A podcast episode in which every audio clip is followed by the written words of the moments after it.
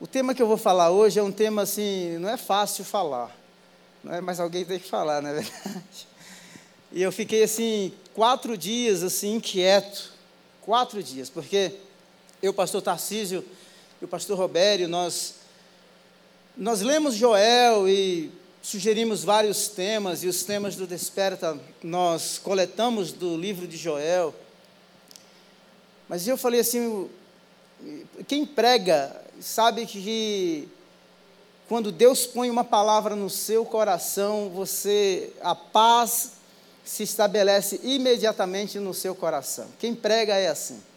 E não importa, por mais que você queira sair daquele negócio, você não consegue. E eu fiquei assim inquieto porque embora eu tenha o meu tema do desperta e etc, não é? E eu falei assim, o que, que eu vou falar, não é?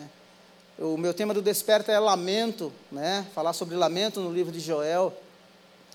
E eu fiquei muito inquieto, porque eu não sabia, assim, sabe que aquilo ainda não tinha, havia caído no meu coração. E na quarta-feira eu acordei quatro horas da madrugada. É, diz que a gente vai ficando velho e vai dormindo menos, né? Acordei quatro da madrugada e eu fiz um café, e aí, mais uma vez, fui lá para o irmão Joel. e aí comecei a meditar, e irmãos, foi impressionante como o Espírito de Deus começou a ministrar no meu coração. Então, como eu ministrei na sexta-feira aqui no UP, é, que foi aí um, um pré-desperta, eu quero compartilhar com você também a mensagem é, que eu ministrei aqui na sexta-feira, de uma maneira talvez mais ampliada, tá? porque foi isso que Deus realmente colocou no meu coração. E o tema dessa manhã é o dia do Senhor.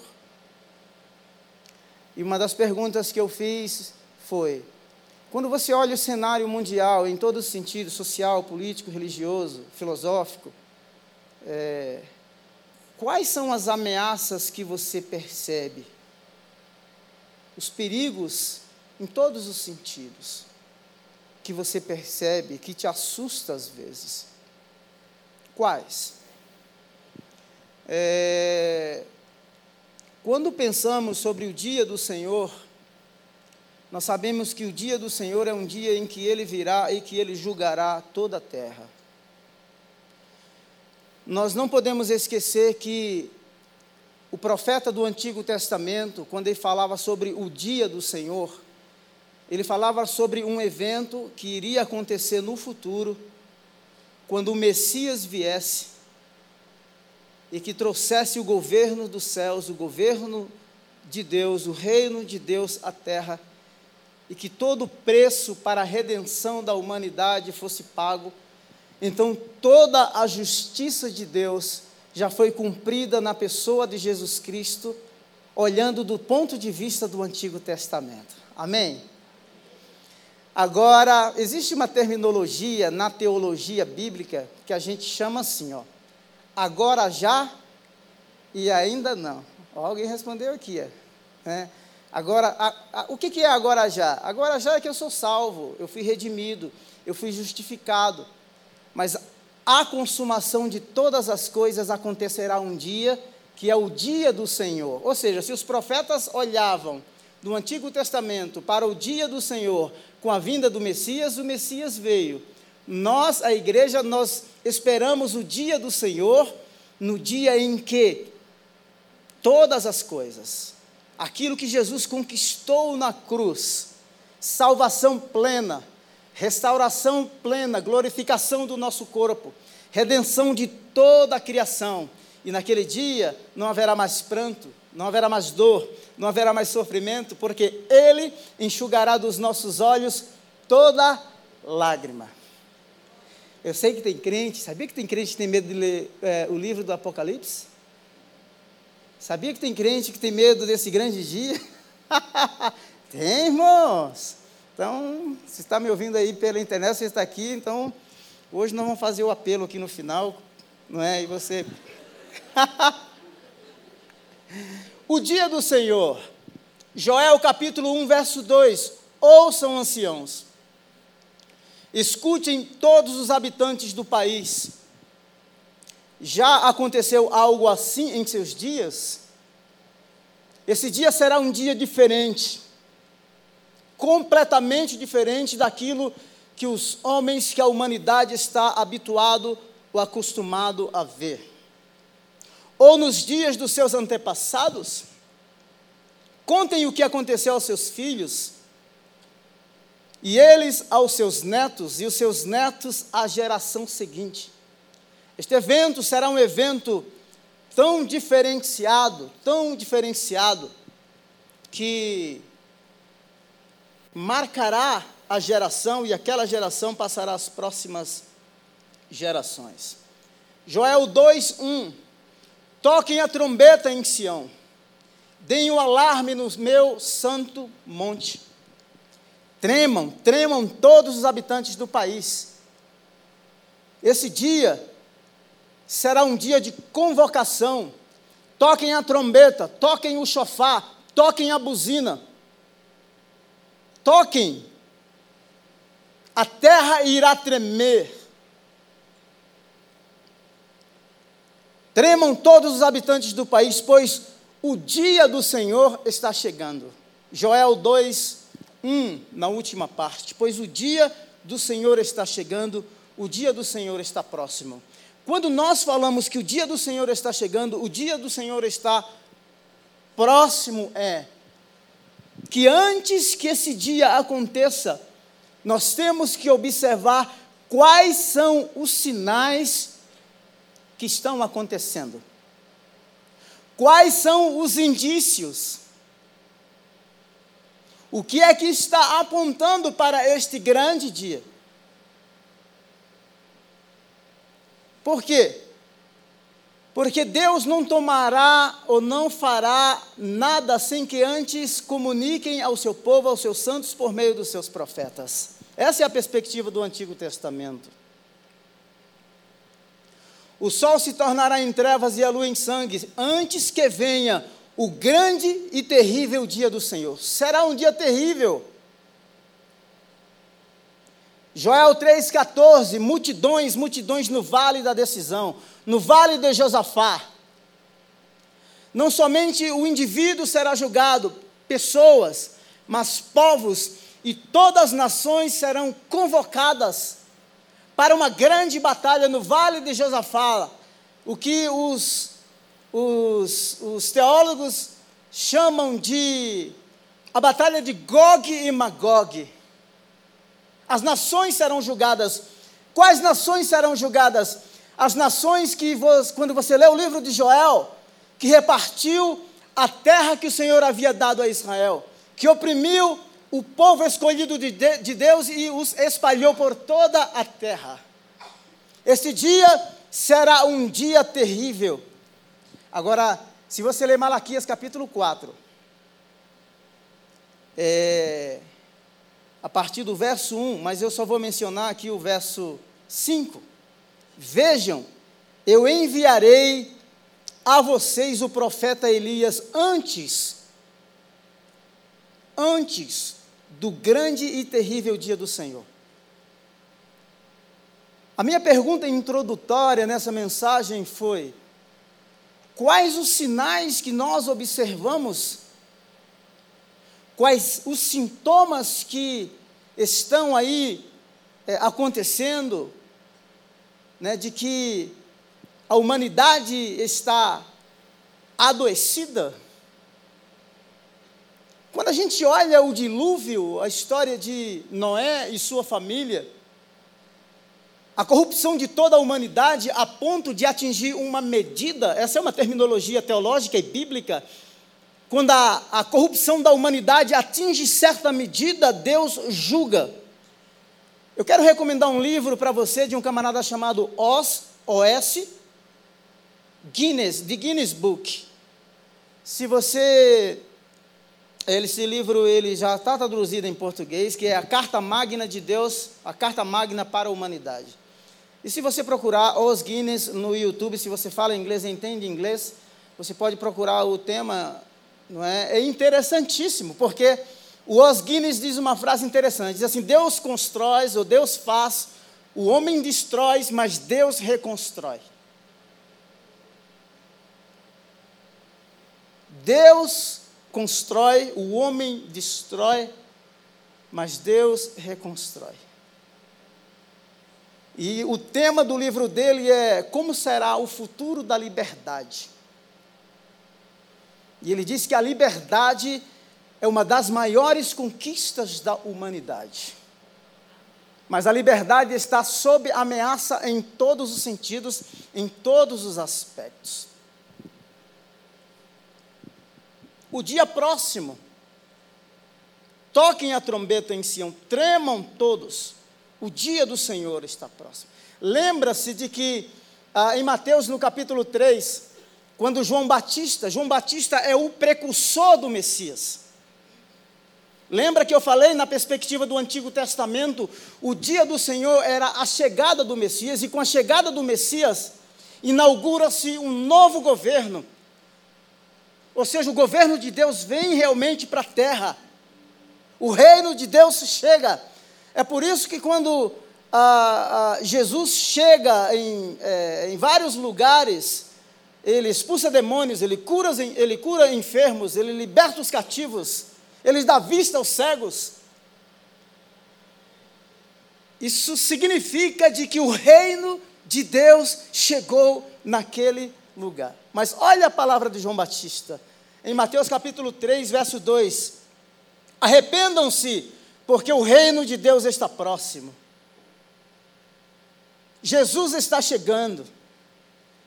Ele é o precursor da vinda do Messias. Mateus capítulo 4, verso 17. Daí em diante, Jesus começou a pregar: arrependam-se, porque o reino de Deus está próximo. Então, a primeira coisa, antes do dia do Senhor chegar, é: o nosso Deus fala. Há indícios na história da humanidade de que algo terrível está para acontecer. E não existe nenhum cientista, não existe nenhum plano de governo, não existe nenhuma força espiritual oposta que possa impedir a realização deste grande evento, porque ele será feito, realizado como o cumprimento do Deus que empenhou a sua palavra, e ninguém pode impedi-lo, porque ninguém jamais poderá detê-lo. Amém? E aí? Segura aí, viu? Como será esse dia? Pois certamente, veja agora, Malaquias 4, verso 1: Pois certamente vem o dia, ardente como fornalha, todos arrogantes e todos os malfeitores, todos, todos os arrogantes, todos os malfeitores serão como palha, olha que figura, serão como palha, e aquele dia está chegando, ateará fogo neles, fogo e palha, juízo, A palha jamais subsistirá ao fogo. Jamais. E o que eu acho interessante é que Malaquias está dizendo aqui, anunciando este grande dia, que será um dia terrível, ele diz assim: todos os arrogantes, todos os malfeitores, ricos, pobres, brancos e pretos, empresários e colaboradores, magistrados e cidadãos, todos. E ninguém escapará das mãos do Senhor.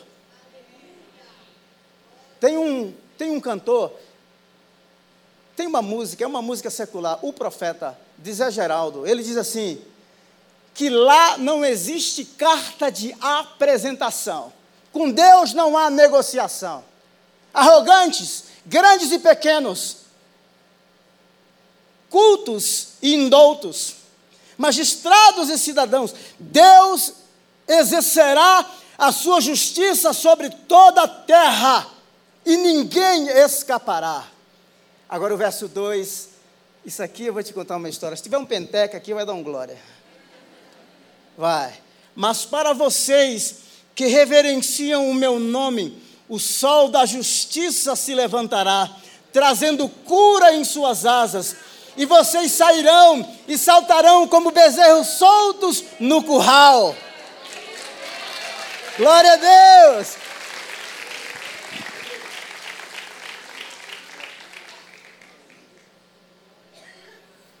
Essa é a faceta do juiz, duas facetas. A faceta da condenação, da palha que é consumida pelo fogo, mas daqueles que temem, que reverenciam o nome do Senhor. Será um dia de alegria, de júbilo, de libertação. Nós experimentaremos eh, os valores, os princípios do reino, a ética do reino em toda a sua plenitude. Ah, aí não importa se o PIB foi para cima ou para baixo, não importa se tem pandemia ou não tem pandemia, não importa, não. Somos o povo do reino de Deus, escolhido e salvo, e experimentaremos o reino de Deus em sua plenitude. Glória a Deus. Eu não sei quantos de vocês acompanham, mas depois da morte de Albert Einstein em 1945, é, dois anos depois da sua morte, não é, toda, havia toda aquela reação no mundo sobre é, a bomba atômica, aquilo que aconteceu em Chernobyl, e etc. E havia e a, e a, a a, bomba atômica realmente representa, até hoje, uma ameaça terrível para a humanidade. E é interessante que, depois da morte de Albert Einstein, criou-se um grupo, né, o grupo criou um tema chamado de Doomsday, ou seja, o dia do julgamento. Não sei quantos viram Doomsday Clock, ou seja, que conforme uh, no mundo vai acontecendo alguns eventos, os cientistas entendem de que a humanidade está sob ameaça. Então eles criaram o Doomsday, o dia do julgamento. E aí eles estabeleceram um relógio, e o relógio foi atualizado agora antes da virada do ano. E a terminologia que eles colocaram foi It's 90 seconds to midnight. Ou seja, 90 segundos para meia-noite. Eles pegaram uma terminologia né, apocalíptica de que o Messias virá à meia-noite, quando ninguém espera, e diz assim: não, então vamos atualizar o relógio. Doomsday Clock, ou seja, o relógio do julgamento. Criado dois anos depois da morte de Albert Einstein. Por quê? Porque os cientistas estão reconhecendo, é o que diz a terminologia, que há indicadores de que a humanidade está vivendo um momento de vulnerabilidade como nunca. Por isso eles, eles, eles dizem que esses são alguns indicadores. A humanidade totalmente vulnerável. E eu não sei se você consegue pensar nisso, mas, ou se você tem um senso de segurança. Agora, por que vulnerabilidade? Eles dizem que a guerra entre Rússia e Ucrânia, todas as ameaças de Putin, não é, o presidente da Rússia, em todo o tempo ameaçando usar armas nucleares. O uso de armas, uh, da, da arma nuclear produzirá efeitos catastróficos no mundo inteiro. Mundo inteiro. Então, por isso que eles atualizaram, posso até em dado momento trazer esse relógio e mostrar para você, it's 9 seconds, 90 segundos para meia-noite. Dizendo assim, há ameaças. Alguém já tinha escutado sobre isso? Algumas pessoas. o primeiro indicador é que a humanidade está totalmente vulnerável. De que o mundo inteiro, o planeta e também toda a humanidade está sob ameaça. Então, uma outra coisa é que é impressionante porque o Putin havia feito um acordo com o Reino Unido e os Estados Unidos em 1994, dizendo que jamais invadiria, não é? a Ucrânia. Então, os cientistas estão dizendo assim que muitos países estão quebrando acordos internacionais, Então os blocos acabam se ameaçando. A gente fala de globalização, mas você percebe que a humanidade cada vez mais caminha para a individualidade. Está querendo até se criar uma moeda para a América Latina.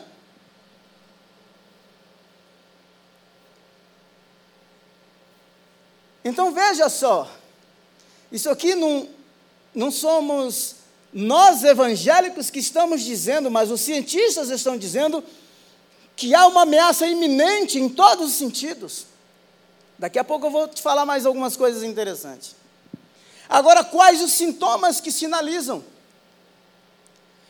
No, uh, no ano 70, houve o cumprimento de uma profecia quando o general Tito sitiou a cidade de Jerusalém, em cumprimento de uma profecia que Jesus mencionou em Mateus capítulo 24, quando os discípulos lhe mostram uh, o templo e ele diz assim: Olha, que coisa suntuosa, mas não ficará aqui pedra sobre pedra que não seja derrubada.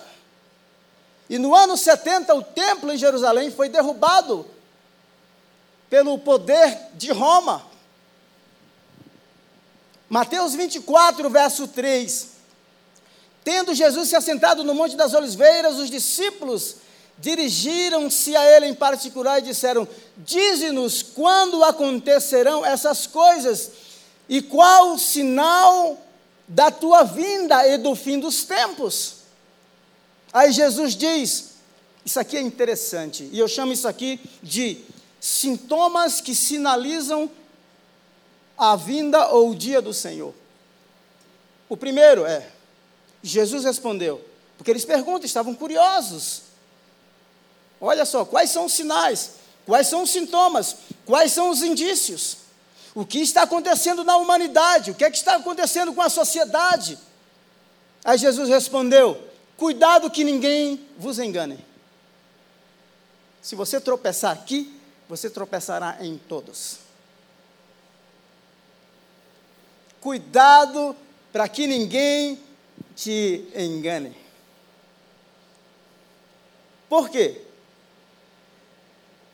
Pois muitos virão em meu nome dizendo: Eu sou Cristo, e enganarão a muitos.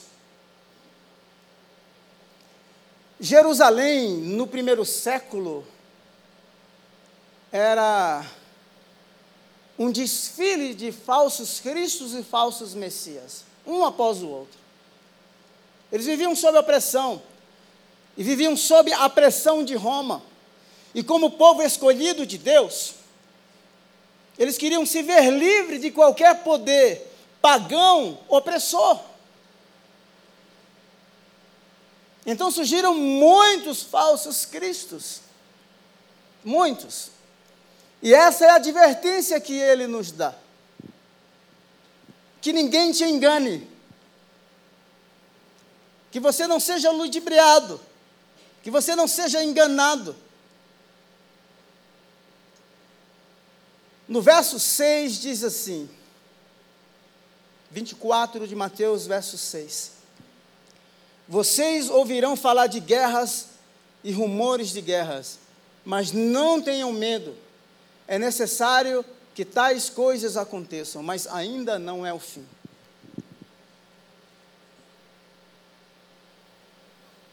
Guerras, conflitos internos, sociedades divididas. Fala-se de poder paralelo no Brasil, conflito entre Rússia e Ucrânia. A guerra ideológica entre China e Estados Unidos. Uma das coisas mais horríveis que eu achei durante a pandemia foi que os Estados Unidos queria construir uma, uma, uma muralha imensa para impedir que as pessoas cruzassem o país. Mas a gente fala de globalização, a gente fala de aceitação, a humanidade fala de inclusivismo.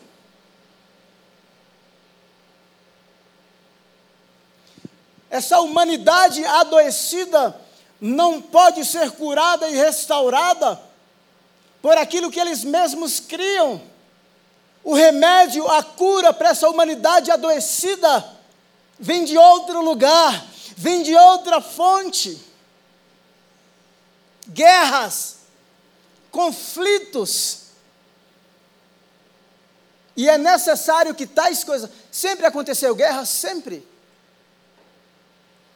Um dos primeiros livros que eu li na, início, no início da minha conversão, tinha uma frase que me marcou muito: foi: Os homens se preparam como monstros para a guerra e como pigmeus para a paz. Esse é, um, esse é o mundo em que nós vivemos, em constante conflito. Nação se levantará contra nação, e reino contra reino. Haverá fome e terremotos em vários lugares. Essas coisas sempre aconteceram. Mas veja o que aconteceu na Turquia, hoje e Síria, mais de 28 mil mortos. Eu chorei ali, por isso que eu dobrei os joelhos. E chorei agradecendo porque uma criancinha de quatro anos, se não me foge a memória, ela foi resgatada dos escombros depois de 120 horas, viva. E eu olhei o rostinho daquela criança e eu me emocionei. Guerras e terremotos, coisas que têm se intensificado constantemente. Qual o antídoto? O antídoto é uma prescrição que Jesus nos dá a primeira coisa é: creia que aquilo que Jesus, que Deus fala, se cumpre. Ele disse: Eu vou para o Pai e voltarei. Eu vou, porque se eu não for, o consolador não virá, o consolador veio. O templo suntuoso não ficará pedra sobre pedra que não seja derrubada. O templo foi derrubado. Não importa quais os sintomas. A palavra prescrita, dita, proferida pelo Mestre Jesus, pelo Deus que conhece todas as coisas, se cumprirá. E é a esta palavra que nós precisamos nos apegar. Em dias de crise profunda, nós precisamos nos apegar a ela. Foi isso que ele disse. Quando ele disse sobre o templo, não ficará pedra sobre pedra, se cumpriu. Então, aquilo que ele prescreve, aceite, receba, porque é isso que vai nos guardar. Falso, segunda coisa é, falso real, porém ineficiente. Os falsos cristos, os falsos profetas estão aí. Estão gente de carne e osso, falso, mas real, gente viva, que tem sangue que circula nas veias, mas ineficientes. Ineficientes. Porque são falsos, embora sejam reais, sejam gente de carne e osso. Diferente do Deus que fala, do Cristo que fala que é real, que conhece, que sabe todas as coisas. Jesus respondeu: Cuidado que ninguém vos engane, pois muitos virão em meu nome. Muitos. Olha só. A sua vida cristã não tem que depender simplesmente daquilo que você ouve aqui do púlpito. Ou lá na reunião da célula ela será muito rasa.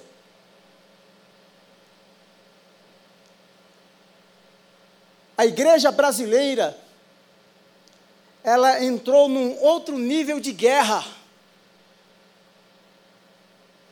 E quando eu falo igreja, não importa aqueles que seguiram uma ideologia, ideologia política, seja de A ou de B.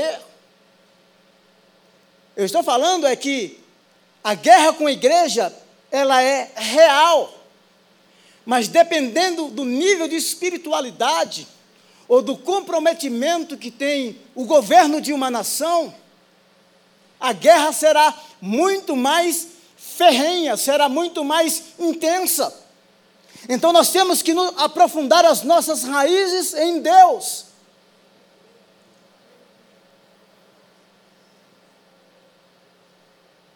Temos que aprofundar as nossas raízes em Deus. Veja a recomendação que Paulo dá aos Gálatas. Admiro-me, Gálatas 1,6. Admiro-me de que vocês estejam abandonando tão rap rapidamente aquele que os chamou pela graça de Cristo para seguirem outro evangelho. Frieza espiritual, indiferença é, é, com o evangelho genuíno. Eu não sei você, mas eu trabalho muito com informação. Né? Então, eu gosto de pesquisar, eu gosto de ler. E às vezes eu procuro amarrar as pontas soltas e eu não consigo. O mundo está confuso, o mundo surtou. Existe um conceito chamado de distopia. Distopia é o oposto de utopia.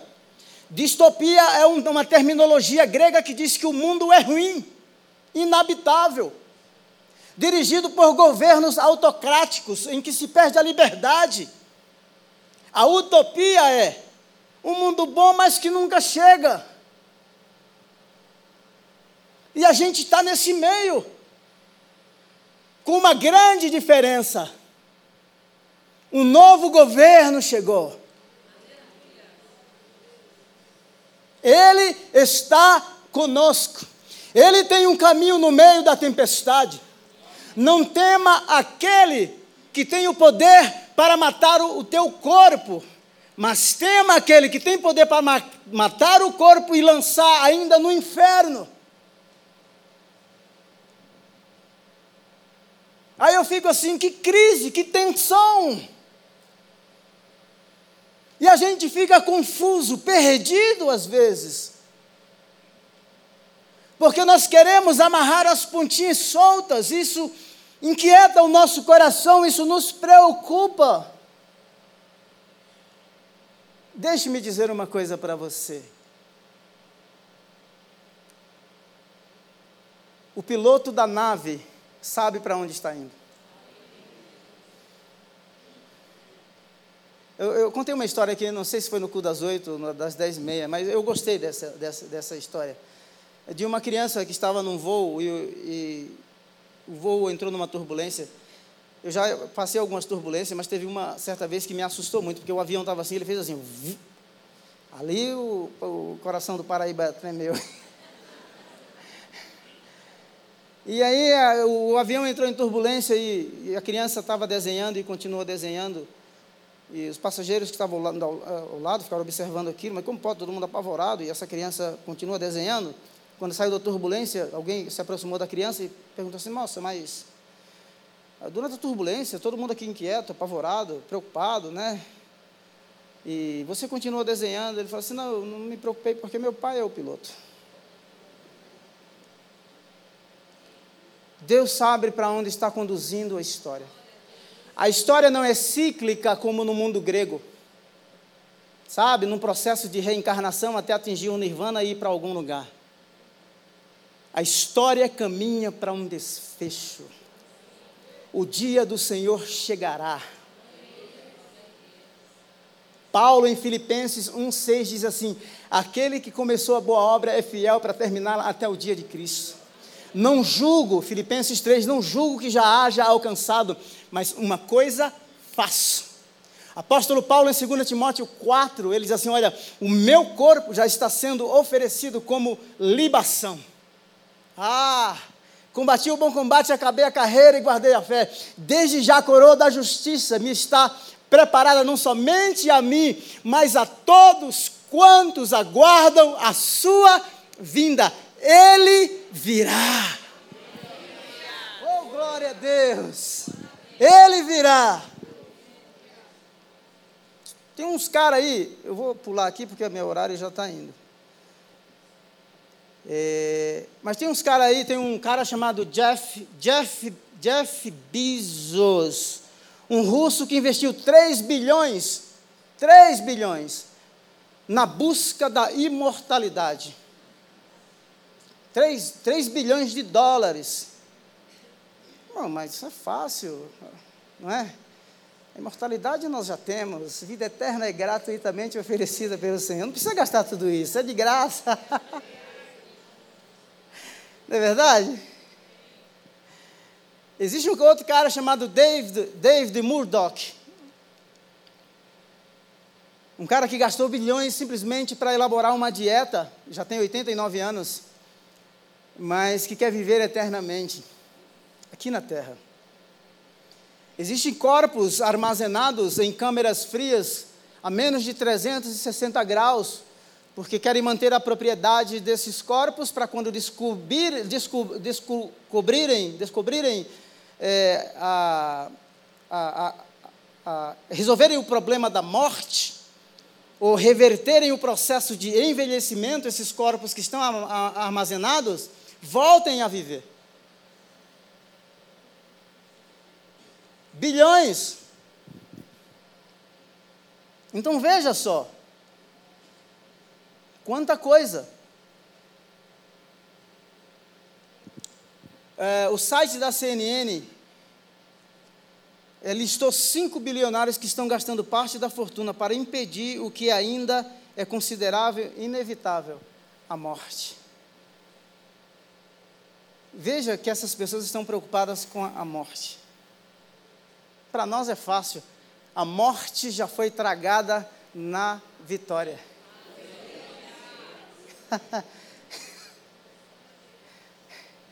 um dia, não é?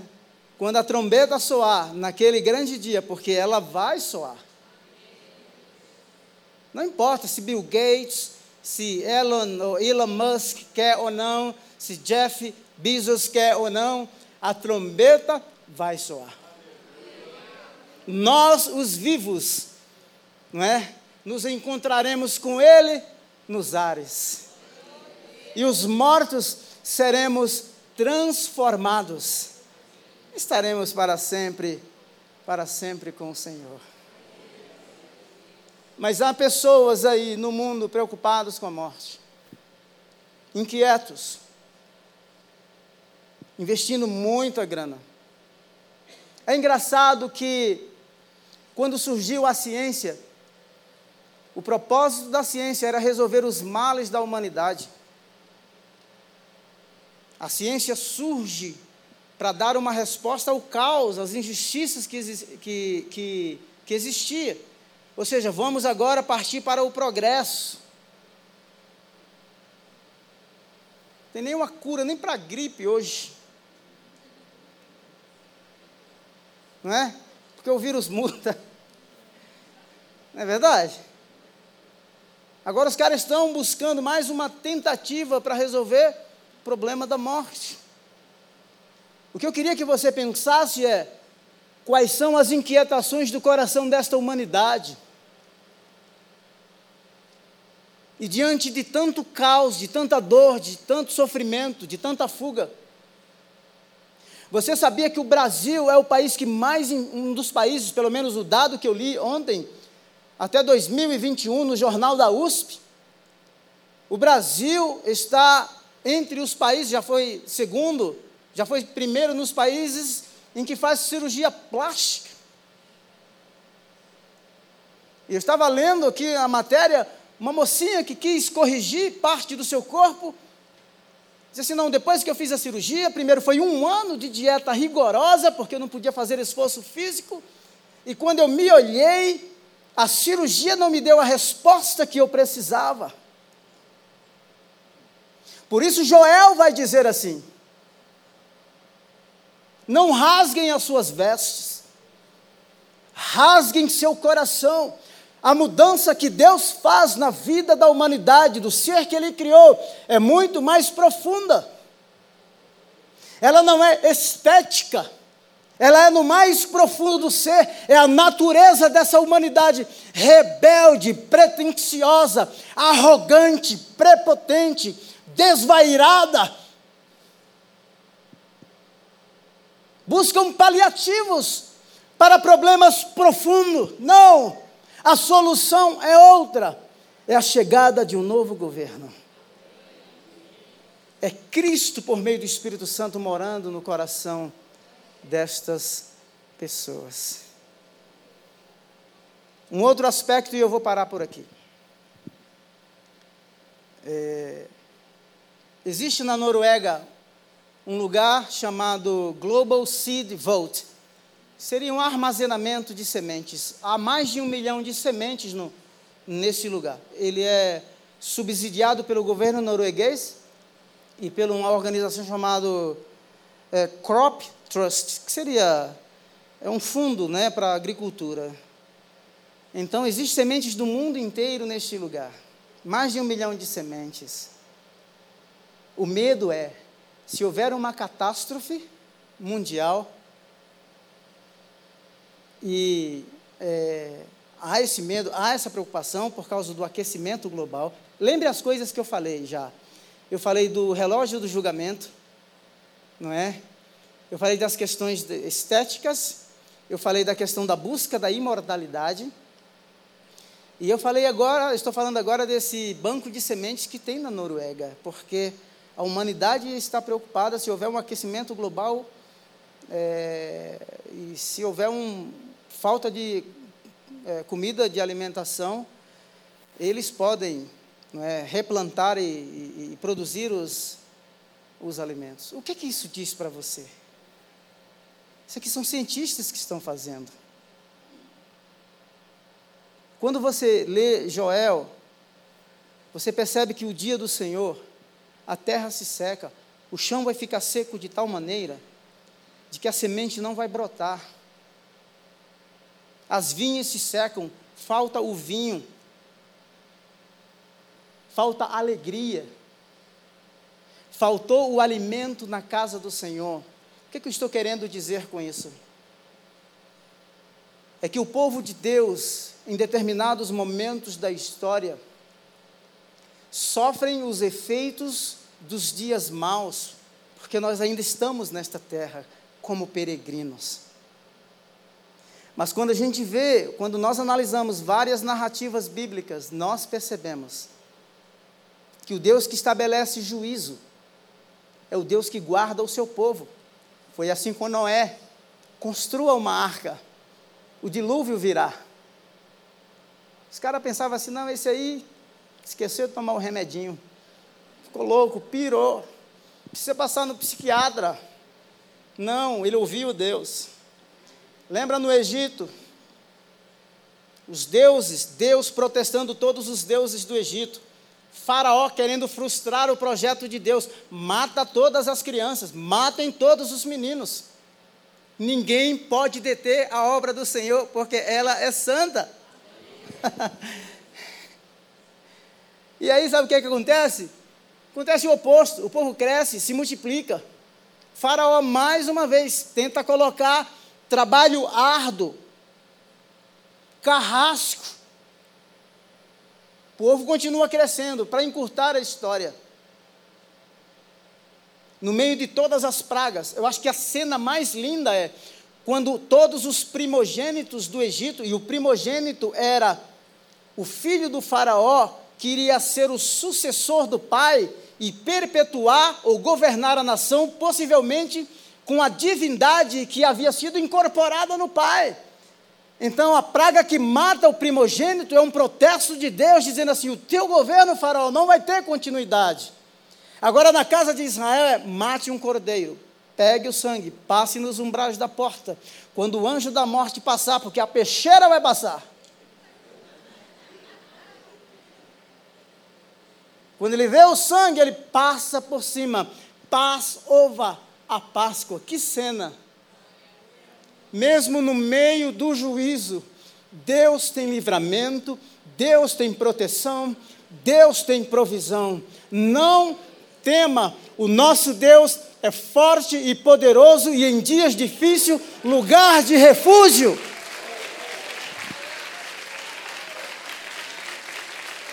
Glória a Deus. Aplauda mais forte ao Senhor. Se coloque em pé, por gentileza.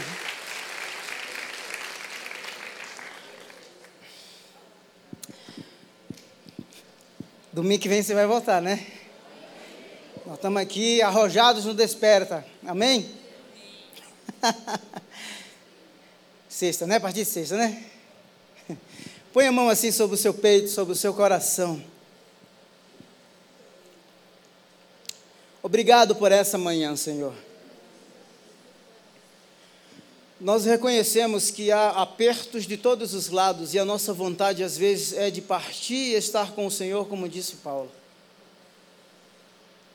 Mas se a nossa permanência aqui vai gerar algum fruto, para a glória do teu nome que a gente permaneça. Senhor, nós queremos ouvir o soar da trombeta dizendo que algo iminente está para acontecer. O dia do Senhor está próximo. Os dias têm sido de intensas trevas que têm cobrido a terra. Há tanta arrogância, tanta prepotência, há tanta injustiça, tanta mentira, há tanto engano. Guarda-nos ser o nosso escudo. Corremos para os teus braços nessa manhã, até que todo o perigo passe. Nós reconhecemos a nossa fragilidade, reconhecemos a nossa humanidade. Ajuda-nos, que o teu poder se aperfeiçoe em todas as nossas fraquezas. Como o Senhor disse àquela igreja em Apocalipse 3, ainda sendo fraco, não negaste o meu nome. Que o teu nome esteja no nosso coração, nos nossos lábios. Toma-nos pelas mãos, sustenta-nos com a tua graça. Para alguns aqui, talvez os, os desafios no ambiente de trabalho sejam mais intensos, porque são desrespeitados, sofrem chacotas. Oramos por esses ambientes eu oro por este homem, por esta mulher, para que sejam cheios de graça, de sabedoria, de unção. Eu oro para que milagres aconteçam nesses ambientes, para que, quando a luz resplandecer, as trevas sejam dissipadas, dissipadas, em nome de Jesus. Visite essas instituições profanas, Deus, em nome de Jesus, essas culturas que permeiam ambientes profissionais de empresas, escolas, que é a negação de toda a verdade. Em nome de Jesus, sustenta os teus embaixadores, as tuas embaixatrizes. Queremos experiências, Deus, revolucionárias nestes lugares. Porque o dia do Senhor está próximo. Dias de sequidão, o Senhor Jesus mesmo disse que o amor de muitos esfriaria. Aquece o nosso coração. Nós estamos nesta busca de um renovo espiritual, de uma experiência transformadora. Senhor, oramos pelo desperta, que o teu povo se mobilize, que a gente se mobilize como comunidade de fé, de tal maneira que individualmente estaremos aos teus pés mas estaremos aos teus pés como comunidade, como igreja batista do povo, como parte do teu rebanho que se reúne nesta cidade. Em nome de Jesus, tira toda a covardia, toda a timidez, pois para algumas coisas nós somos tão ousados, extrovertidos, estratégicos, mas quando trata-se do teu reino, às vezes somos tão, somos tão tímidos, tão covardes tão medrosos. Senhor eterno, em nome de Jesus, nós tomamos sobre nós a palavra que o Senhor mesmo disse que as portas do inferno não prevalecerão contra a minha igreja, disse o Senhor Jesus. Glória a Deus. Deus te abençoe. Que Ele te fortaleça e te sustente. Em nome de Jesus. Vamos na paz. Boa semana. Obrigado.